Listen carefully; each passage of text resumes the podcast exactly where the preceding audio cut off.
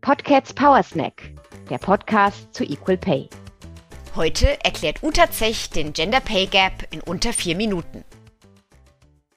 Als Gender Pay Gap wird der Unterschied zwischen den durchschnittlichen Bruttostundenlöhnen von Männern und Frauen bezeichnet.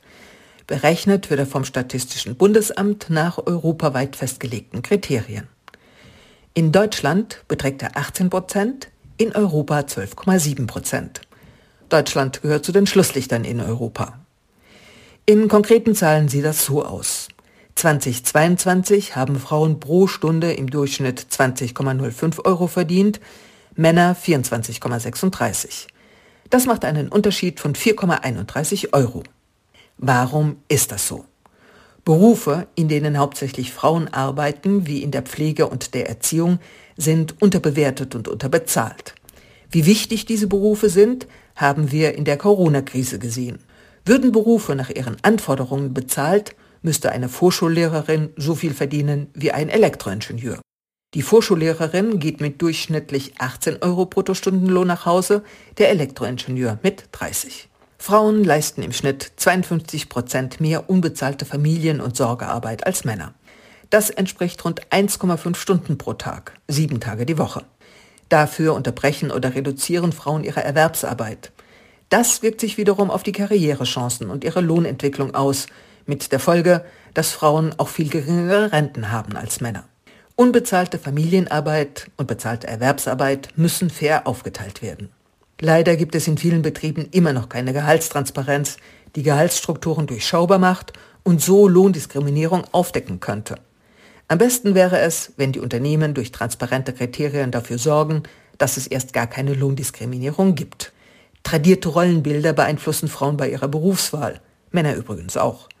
Die Rollenstereotype beeinflussen auch, was wir als männlich und was wir als weiblich wahrnehmen und was wir für wertvoll halten und was nicht.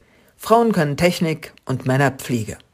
Was können wir tun, um den Lohnunterschied zu schließen? Faire Bezahlung ist eine Aufgabe der ganzen Gesellschaft. Dafür muss sich an vielen Stellen gleichzeitig etwas ändern. Die Politik hat in den letzten Jahren einige Gesetze erlassen, die die gleiche Bezahlung von gleicher und gleichwertiger Arbeit unterstützen. Das FIPO oder Quotengesetz gehört dazu, das für die gleiche Teilhabe von Frauen und Männern in Aufsichtsräten und Führungspositionen sorgen soll.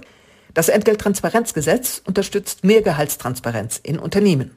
Die Kinderbetreuung soll durch das gute Kita-Gesetz und den Anspruch auf Ganztagsbetreuung in Grundschulen erleichtert werden.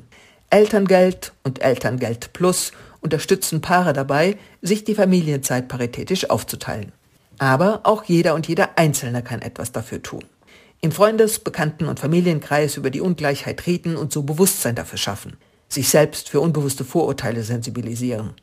Sorgearbeit wie Putzen, Kochen, Wäsche waschen, Kinder betreuen, Angehörige pflegen, fair aufteilen. Sich vor der nächsten Gehaltsverhandlung informieren, was das Durchschnittsgehalt meiner neuen Stelle oder meiner Position ist. Sich im eigenen Betrieb für Geschlechtergerechtigkeit stark machen. Vor allem aber bei der nächsten Wahl ob Kommunalwahl, Landtagswahl oder Bundestagswahl, die Politikerinnen und Politiker wählen, die sich für Gleichberechtigung stark machen. Mehr Futter zu Equal Pay findet ihr auf unserer Website und unseren Social-Media-Kanälen.